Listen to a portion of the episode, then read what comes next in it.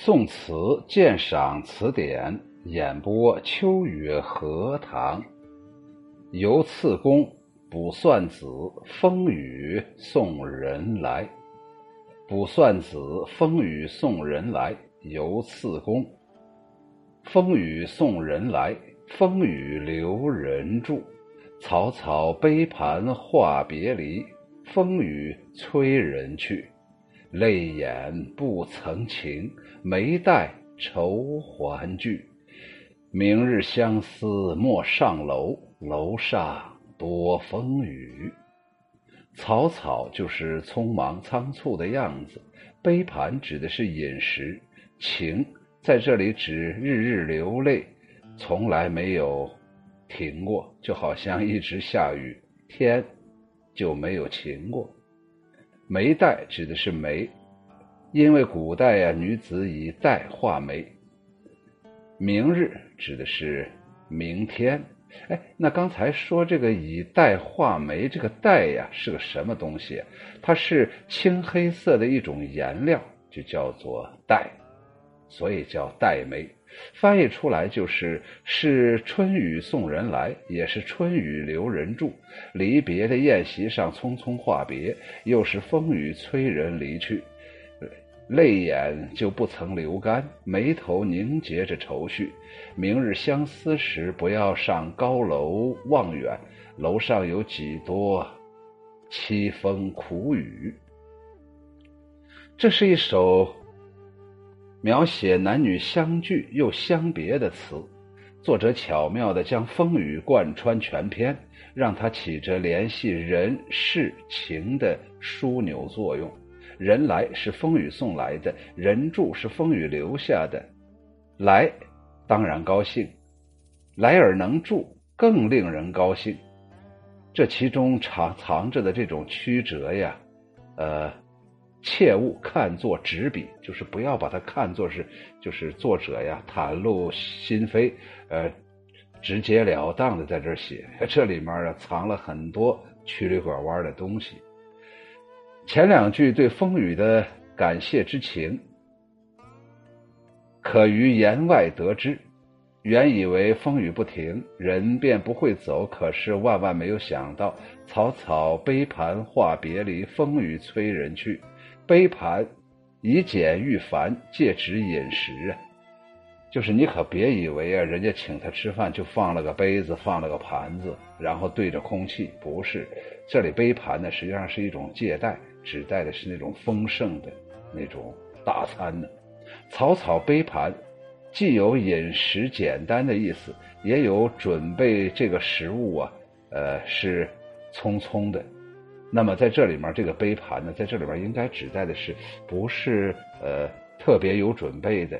因为我就没想到他能来，然后呢，我就随便弄了几个菜。看来呀，这是在一次特殊情况下的相聚。这个女主人公很快就知道，马上还需要分别，由来而住而话别而话离别，这是在极短的时间之内发生的。而这没有停的风雨，也从有情变得无情了。这里用了一个“催”这个字，暗示女主人公心态的变化，由爱风雨而恨风雨。这是女主人公此时此刻独特的感受。沈祥龙就曾经说过这样的话：“小令须突然而来，悠然而去，术语曲折含蓄，有言外不尽。”之志啊，首先我们来看一下这个沈祥龙啊，是何许人也呀？这个好像还还不好查，他应该是清朝的，呃，写过一个论词随笔的这么一个人物，他叫沈祥龙。沈祥龙就说呀，这个小令啊，字数虽然很少啊，但是写的时候必须得遵遵循着这样一个呃规律，就是。突然而来，悠然而去，术语曲折含蓄，就是这个凭空而来，来的让你感觉很突然，然后呢又悠然的离去了。看起来只说了几句话，但是啊，嘿嘿，饱含的真情简直是你一辈子都咂摸不透啊，有言外不尽之意呀。这个词啊，看起来浅白直露，表现了女主人的出则喜风雨来，继而更喜风雨住，终至恨风雨去，很有层次，跌宕多姿，曲折含蓄，细加寻味儿啊，寻细加寻意呀，就是你仔细去好好的去呃寻找演绎的话，韵味无穷啊。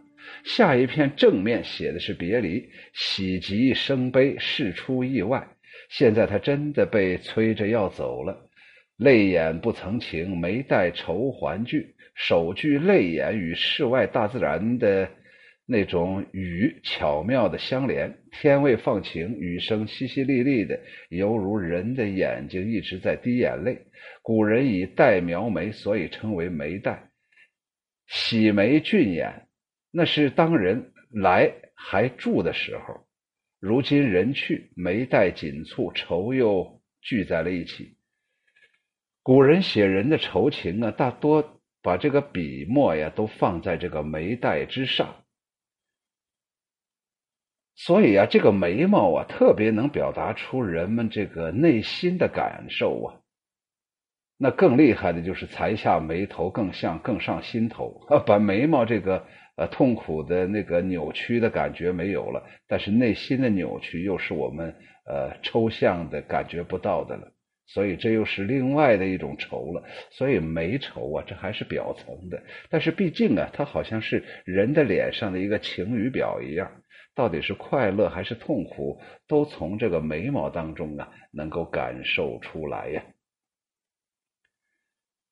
然后呢，这首词啊。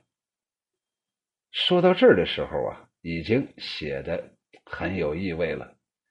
明日相思时，不要上高楼望远。他说呀：“明日相思莫上楼，楼上多风雨呀。”明日指的就是分别以后呗，日后呗。因为你会记得我们是在风雨中相逢，风雨中杯盘饮食，又在风雨当中分别的情景，往事浮心头，你会更难过。因此以后莫到多风雨的楼上，殷殷致意，一往情深呢。那为啥不能到风多风雨的楼上呢？哎呀，很简单嘛，都呃见到这种场景又思念。那种有想不到他能来，他真来了，来了还能待，结果待又待不住，又走了，整个这么一个过程，实际上最终呢，还是在多风雨的楼上感受到见离人远去的背影时候那种伤感。多风雨，这里面一方面指的是自然，一方面指的是自己眼泪吧嗒的不停的往下掉呀。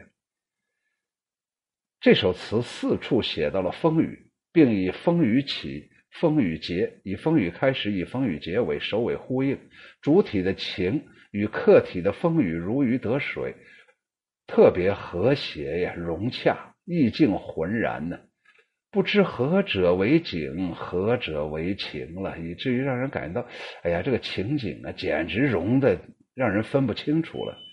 这首词创作的时间大约是南宋的淳熙十四年，也就是一一八七年前后。词人看见男女离别的场景，受到感触，所以写了这首词。也许就是呃自己呀是亲身经历的这么一个人。这个作者呀，大家可能不熟悉，实际上秋雨荷塘原来也不熟悉。但是他在《宋词鉴赏词典》当中就留存这么一首，人家只选了他这么一首。游次公啊，他的字叫子明，号西池，又号韩岩，他是建安人，也就是现在福建的建瓯人。他是著名理学家游作的侄孙。哎，那你说游作是谁呀？首先呢，看这个作，这个作呀，就是工作的作，去掉单人旁。加一个酉，九字旁那个酉啊，这个做呀，呃，它还读成醋，就是呃，相当于我们喝的那个醋，味儿酸的意思。它同时还读成做，这个做呀，还有一个意思，它可以当成当成动词，就是客人以酒回敬主人，所以我觉得它应该读成做。你如果读成油醋，那这个人将来可能只能卖个醋啊，老陈醋，所以应该读成游作。那么这个游作呀，曾经有一个成语叫城门立雪。哎呀，我这么一说，大家就熟悉了。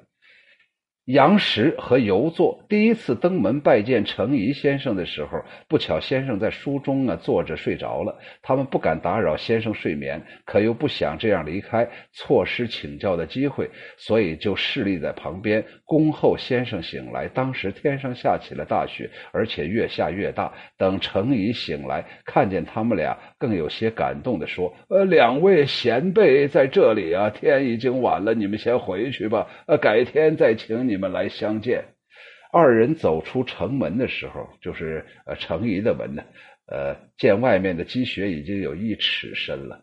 当然了，关于这个典故，后来有两种说法。第一个就是杨时和这个游作两个人直接进了呃程颐的门，就在程颐的身边侍立着，等他睡醒。实际上这个也挺害怕的。如果我是程颐，冷不丁醒过来一看，旁边站俩人，哎呀妈呀，那把人能吓得是。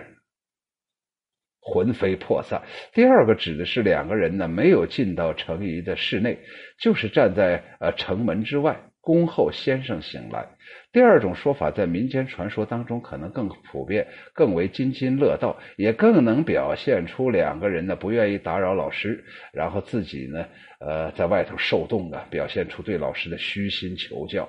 所以呢，城门立雪，最后才成了尊师的 这么一个呃成语了。哦，原来这就是游作。那么我们的这次的呃作者游次公，就是这位游作的侄孙。你想，游作呀是程颐的弟子，那是非常有名的理学家呀，大家呀。同时，他还是礼部侍郎游操的儿子。你想想，这是多么了不起呀！所以呀。这个游次公啊，也算是家学渊源呢。呃，中国历史上很多文人呢，你仔细去看呢，你往上一倒，哎呦，原来这是他爷，那是他奶，这个人是他外公，原来如此的厉害呀！这个文学这个东西必须得传承，很少冷不丁突然一下子出现个横截面。变成了喜马拉雅山，很难很难。它都是第一第一阶梯、第二阶梯、第三阶梯、第四阶梯，就好像你从咱们这个呃大海上上来，先先先来到了浙江、福建，然后这么呃黄那个那个那个来来到了这个大平原，然后在黄土高原，然后到青藏高原，它有这么个过程。当然，也有时候也会出现一种情况是倒着的。人家老祖先很厉害，到他现在这块就不行了。老祖先是青藏高原，到他那块就到了海平面以下了，这是另外一回事情。下来，秋雨荷塘把这首词再简单的啰嗦两句。首先，第一个，风雨送人来，这是一件非常好的事情，尤其是这个人恰恰是你最想见的人，难管世界上有一百亿人。只有这个人你最想见，刚好风雨送这个人来了。言下之意就是，正因为风雨，所以既然风雨送人来，马上想到的就是风雨留人住。于是我就可以跟我的心上人多待一待。没想到，草草杯盘话别离，风雨催人去，马上发生了转折了。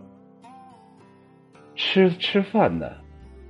都还没好好吃呢，有人催着就要走呢。难道我的心上人真的想走吗？没办法，公务缠身呢。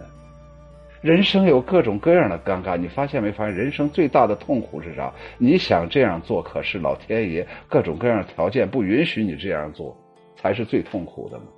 于是风雨催人去，好家伙，风雨送人来的时候，打开门一看。呀，我的心上人来了，浑身都湿透了，马上换衣服，生小火炉子，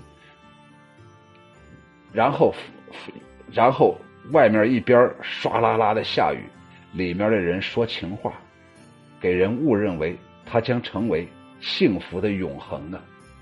可是没想到草草杯盘话别离，风雨催人去，最后留下了一个伤感的、迷蒙的背影。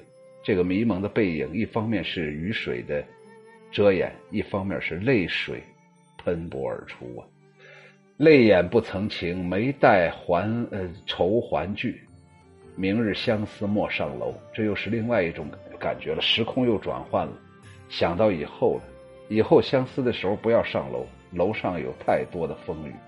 即便是在一个大晴天，我也能想到风雨，因为从此以后风雨就永远留在我的心中了。一个人内心呢，如果有更多的风雨的时候，他表情上再阳光灿烂，也是。没有温度的呀，所以游次公啊，他把这个人性啊，把这个人情啊拿捏的呀，掰了碎在这说，我觉得说的特别好。卜算子，风雨送人来，游次公，风雨送人来，风雨留人住，草草杯盘话别离，风雨催人去，泪眼不曾晴，眉黛愁还聚，明日相思莫上楼，楼上。多风雨。谢谢收听，欢迎大家关注、订阅、评论，感谢对我的支持。